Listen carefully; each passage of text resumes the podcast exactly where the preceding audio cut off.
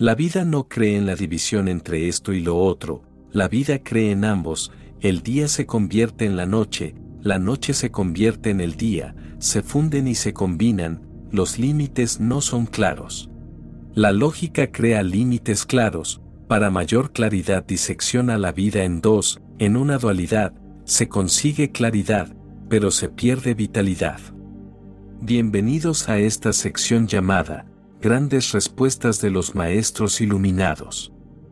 Los discípulos aprenden a través del comportamiento del Maestro, de su energía y también de las charlas que imparte diariamente para entregar de forma sutil y amorosa las herramientas que les permitan trascender el adormecimiento en el que suelen estar, aunque muchas veces les permite plantear sus preguntas, de modo que no queden rastros de dudas o conceptos erróneos, que retrasen la evolución que deben experimentar.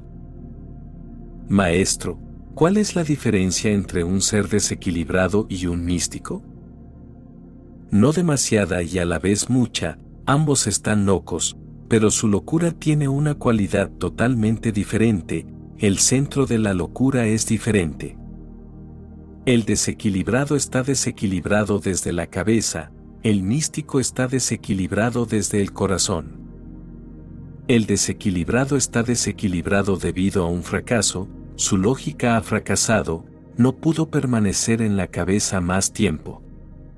Llega un momento para la mente lógica en que la crisis nerviosa es una necesidad, porque la lógica funciona bien hasta cierto límite, entonces de repente deja de ser real, en ese momento deja de ser fiel a la realidad. La vida es ilógica, es salvaje, en la vida las contradicciones no son contradicciones, sino complementarios. La vida no cree en la división entre esto y lo otro, la vida cree en ambos, el día se convierte en la noche, la noche se convierte en el día, se funden y se combinan, los límites no son claros. La lógica crea límites claros, para mayor claridad disecciona la vida en dos, en una dualidad, se consigue claridad, pero se pierde vitalidad. A costa de la vitalidad, la lógica consigue la claridad, por eso, si somos una mente mediocre, puede que nunca enloquezcamos. Esto significa que somos lógicos a medias y que mucho de lo ilógico sigue existiendo en nosotros, lo uno al lado del otro, pero, si somos realmente lógicos, el resultado final solo puede ser la locura. Cuanto más lógicos somos, más intolerantes seremos con cualquier cosa ilógica, y la vida es ilógica, por eso, poco a poco nos haremos intolerantes con la vida misma. Nos cerraremos cada vez más, nos negaremos a la vida, pero no negaremos la lógica, entonces al final colapsaremos, este es el fracaso de la lógica. La locura es el fracaso de la cabeza y en la vida hay millones de situaciones donde de repente la cabeza carece de importancia. Existen mil y una situaciones en las que la vida se presenta con toda su ilógica, de repente nuestra mente lógica se detiene, deja de funcionar. Si observas la vida, te darás cuenta de que estamos actuando ilógicamente cada día y que si insistimos demasiado en la lógica, poco a poco nos quedaremos paralizados, poco a poco nos iremos alejando de la vida, poco a poco sentiremos en nosotros como se asienta una sensación de muerte. Un día u otro, la situación tiene que explotar, la división y o la crisis nerviosa, esta división, que en sí misma, es falsa. En la vida no hay nada dividido, la división solo existe en nuestra cabeza, los límites claramente delimitados, solo existen en nuestra cabeza. Es como si hacemos un pequeño claro en el bosque, limpio, limitado por un muro, con césped, con algunos rosales y todo en perfecto orden, pero más allá de los límites está el bosque esperando. Si no nos ocupamos del jardín durante unos días, el bosque entrará, si dejamos el jardín desatendido, después de un tiempo el jardín desaparecerá y el bosque regresará. La lógica está hecha por el hombre, por esa razón, cada día hay un nuevo problema. La mente lógica es como un pequeño jardín hecho por el hombre y la vida es un bosque salvaje, más pronto o más tarde, iremos en contra de la vida y entonces nuestra mente quedará boquiabierta, caerá de bruces. Llevemos nuestra mente hacia el extremo de la lógica y nos volveremos locos, porque la mente lógica no para de tejer e hilar sus propias teorías, sus propias ideas, y trata de hacer que la realidad se ajuste a ellas. La realidad debe de coincidir con nuestras ideas, así es una mente lógica, nos esforzamos en que la realidad sea una consecuencia de nuestra ideología, pero esto no es posible, estamos intentando lo imposible, es inverosímil, no puede suceder. La ideología tiene que ajustarse a la realidad y cuando llega la situación en la que tiene que ajustarse a la realidad, toda la estructura de nuestra mente vacila, toda la estructura de nuestra mente simplemente se cae, demuestra ser un castillo de naipes. Un pequeño viento de realidad y el palacio desaparece, eso es el desequilibrio, la locura. ¿En qué consiste el desequilibrio de un místico? El centro de la locura del místico es su corazón, el centro de la locura ordinaria es la cabeza. La locura ordinaria ocurre a partir del fracaso de la cabeza y la locura del místico ocurre a partir del éxito de su corazón. Cuando la lógica fracasa, locura ordinaria, cuando el amor triunfa, locura extraordinaria, la locura del místico. El amor es ilógico, el amor es irracional, el amor es vida, el amor contiene todas las contradicciones en sí mismo, el amor es capaz incluso de contener su opuesto, el odio. No lo has observado, seguimos odiando a la misma persona a la que amamos, pero el amor es más grande, es tan grande que incluso se le puede permitir al odio desempeñar su papel. De hecho, si realmente amamos, el odio no es una distracción, al contrario, le da color, sabor, hace todo el asunto más colorido, como un arco iris, incluso el odio, no es el opuesto de un corazón amoroso, él puede odiar y seguir amando. El amor es tan grande que incluso puede permitir al odio que tenga su propia voz, los amantes se convierten en íntimos enemigos, no dejan de luchar. De hecho, si preguntas a los psicoanalistas, psiquiatras y psicólogos, te dirán que cuando una pareja deja de luchar, el amor también se detiene. Cuando una pareja no se preocupa ya ni de luchar, se han vuelto indiferentes con el otro, el amor se ha detenido. Si todavía luchas con tu esposa o tu marido, tu novio o tu novia, eso demuestra que todavía hay vida en ello. Cuando el amor ya no está allí y todo está muerto, no hay lucha y por supuesto, ¿para qué luchar? Carece de significado, uno se asienta en una especie de frialdad, uno se asienta en una especie de indiferencia. El amor es como la vida salvaje, por eso cuando Jesús dice que Dios es amor, ¿qué quiere decir? Quiere decir que, si amas, conocerás muchas cosas que son atributos de Dios, que Él contiene los opuestos, que incluso al diablo se le permite decir algo, que no hay problemas con el opuesto, que el enemigo también es el amigo en el fondo están relacionados y conectados, que la muerte no está en contra de la vida, sino que la muerte es parte de la vida y esta, parte de la muerte. La totalidad es más grande que todos los opuestos y no es solo la suma de los opuestos, es más que la suma, estas son las matemáticas más elevadas, las matemáticas del corazón. Por supuesto, un hombre de amor parecerá un loco, nos parecerá loco, porque nosotros funcionamos desde la cabeza y él funciona desde el corazón, los idiomas son totalmente diferentes. Por ejemplo, Jesús fue crucificado, sus enemigos estaban esperando que él los insultara, estaban un poco asustados.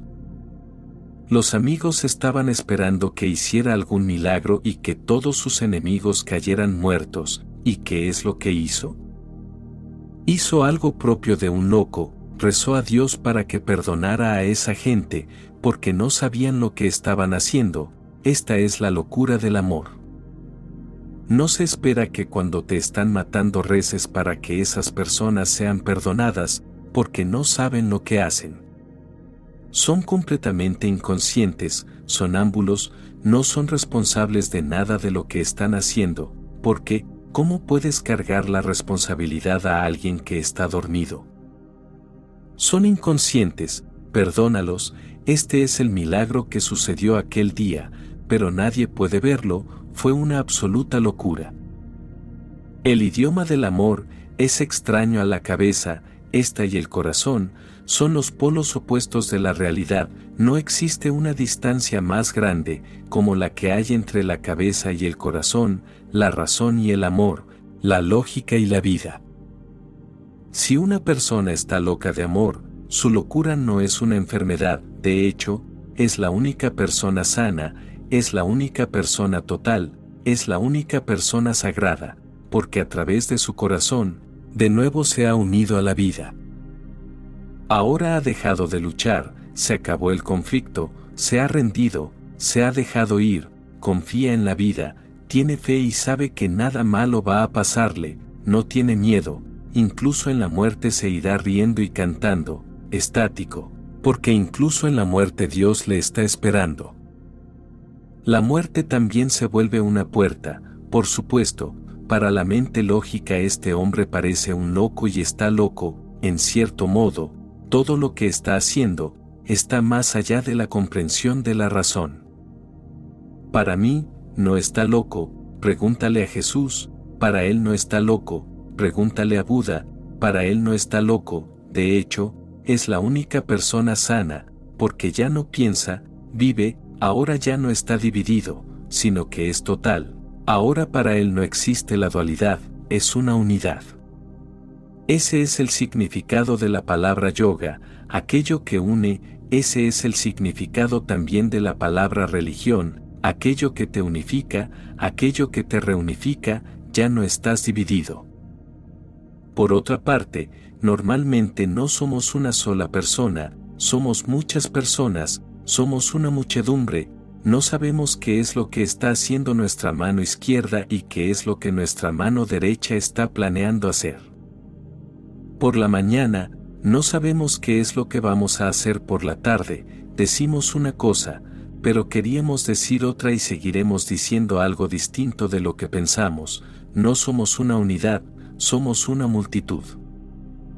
Hay muchas personas dentro de nosotros en una rueda, y cada una por un momento es el rey, y en ese momento, el rey promete cosas que no podemos cumplir, porque para cuando llega el momento de cumplir, ya no es el rey. Nos enamoramos de una persona y le decimos, te amaré para siempre, espera, ¿qué estamos diciendo?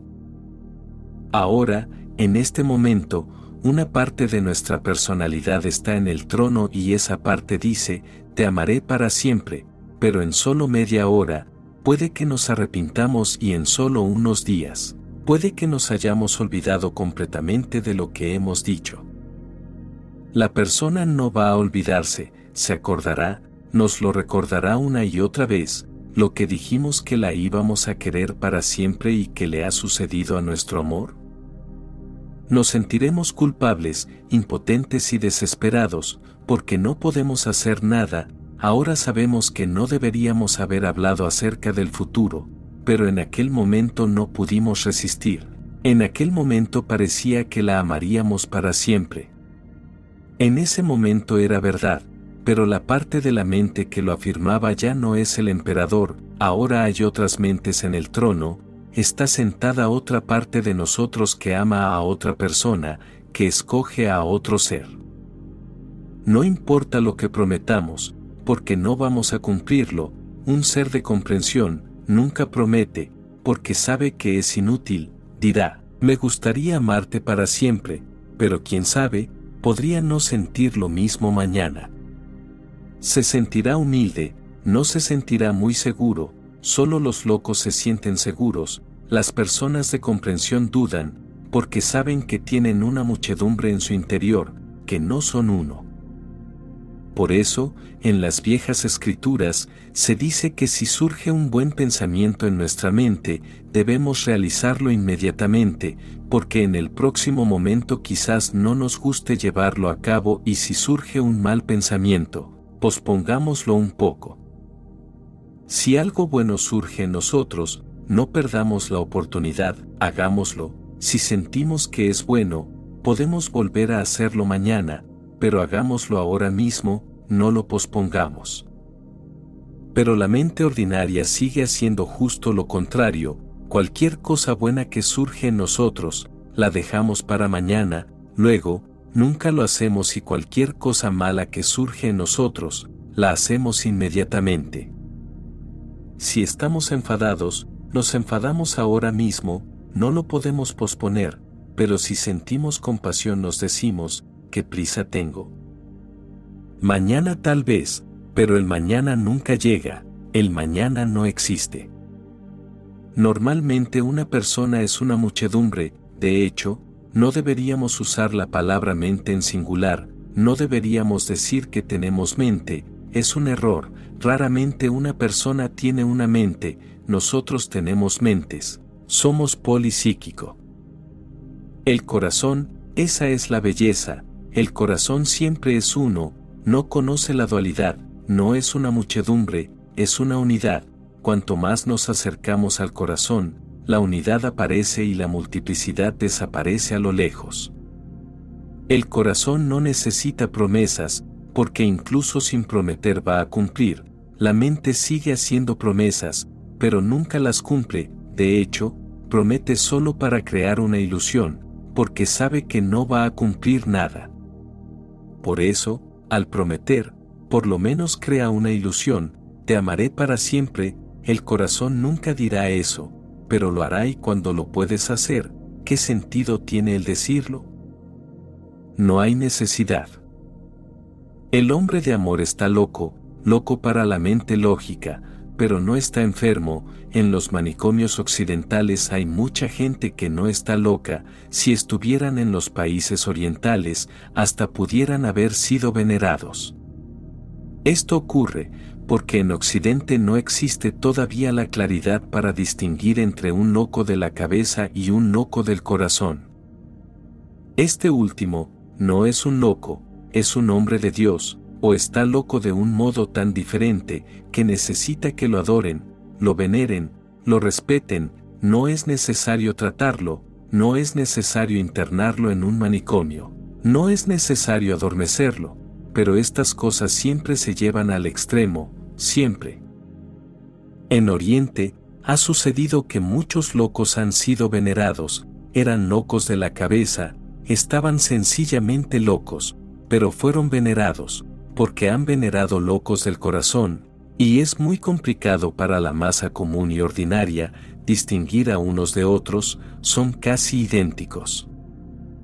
Ahora en Occidente está sucediendo lo opuesto, aquellos que habrían sido santos en el pasado, piénsalo, si Jesús viniera, naciera hoy en día en América, ¿dónde estaría? ¿O San Francisco de Asís dónde estaría? En algún manicomio. Los pueblos judíos trataron muy bien a Jesús, lo mataron, pero nunca lo metieron en un manicomio, eso fue más respetuoso. Pero ahora en el mundo moderno si él volviera a un lugar en Occidente, acabaría en un manicomio o en alguna terapia, recibiendo medicamentos, porque el psicoanalista dice que era un neurótico, que su personalidad era neurótica, que estaba loco.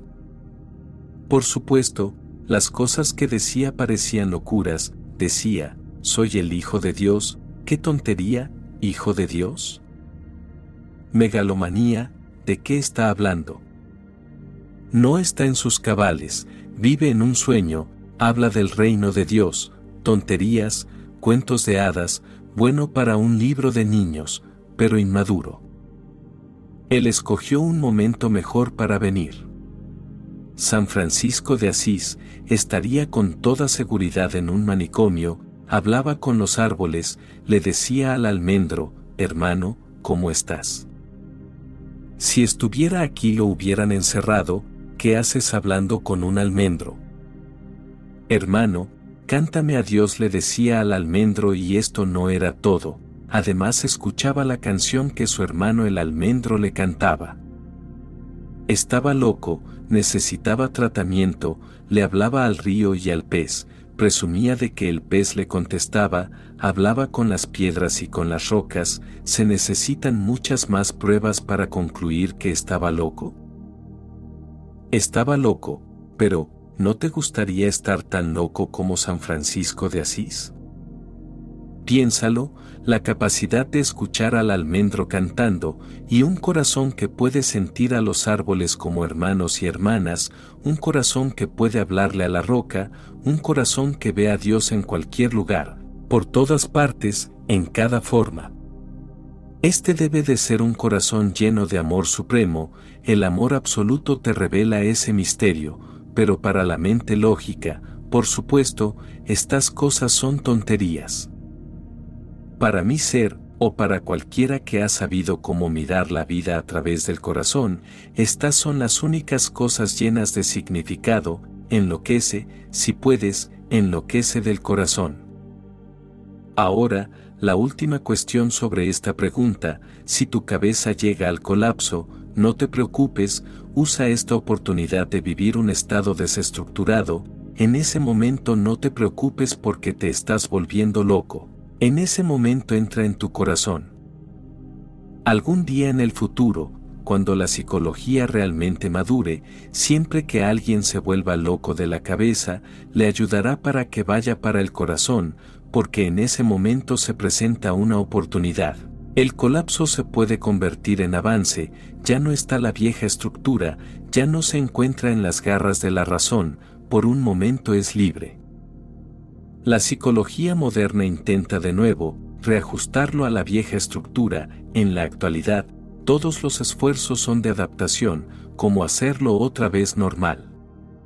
La psicología real hará algo diferente, la psicología real usará esta oportunidad, porque cuando la mente vieja desaparece deja un vacío, usará ese intervalo y lo dirigirá hacia la otra mente, esto es hacia el corazón, lo dirigirá hacia otro centro en su ser. Cuando conduces un vehículo, cambias de marcha, siempre que cambias de marcha, llega un momento en el que la palanca pasa por punto muerto, tiene que pasar por punto muerto. Punto muerto significa que no hay ninguna marcha puesta, de una marcha a otra, hay un momento en el que no hay ninguna. Cuando la mente ha fracasado, estás en punto muerto, Estás otra vez como si acabaras de nacer, usa esta oportunidad y aleja tu energía de la vieja y podrida estructura que se está cayendo, deja la ruina, entra en el corazón, olvida la razón y deja que el amor sea tu centro, tu objetivo. Amada alma, muchos conceptos son diferentes a lo que nos supieron inculcar, porque cada caída puede convertirse en un avance, y cada posibilidad de fracaso para la cabeza, puede convertirse en una de éxito para el corazón, verdaderamente, el fracaso de la cabeza puede convertirse en un éxito para el corazón. Mis palabras solo son señales para que en ti puedas encontrar tu verdad. Quienes realizamos esta labor en plena conciencia de amor, consideramos muy valioso tu like y tu suscripción, porque al realizar estas simples acciones, el contenido es reconocido por el algoritmo como interesante y recomendado a más almitas que lo puedan necesitar. Te deseo muchas bendiciones y que encuentres la paz durante todo el camino. Mi alma saluda a tu alma,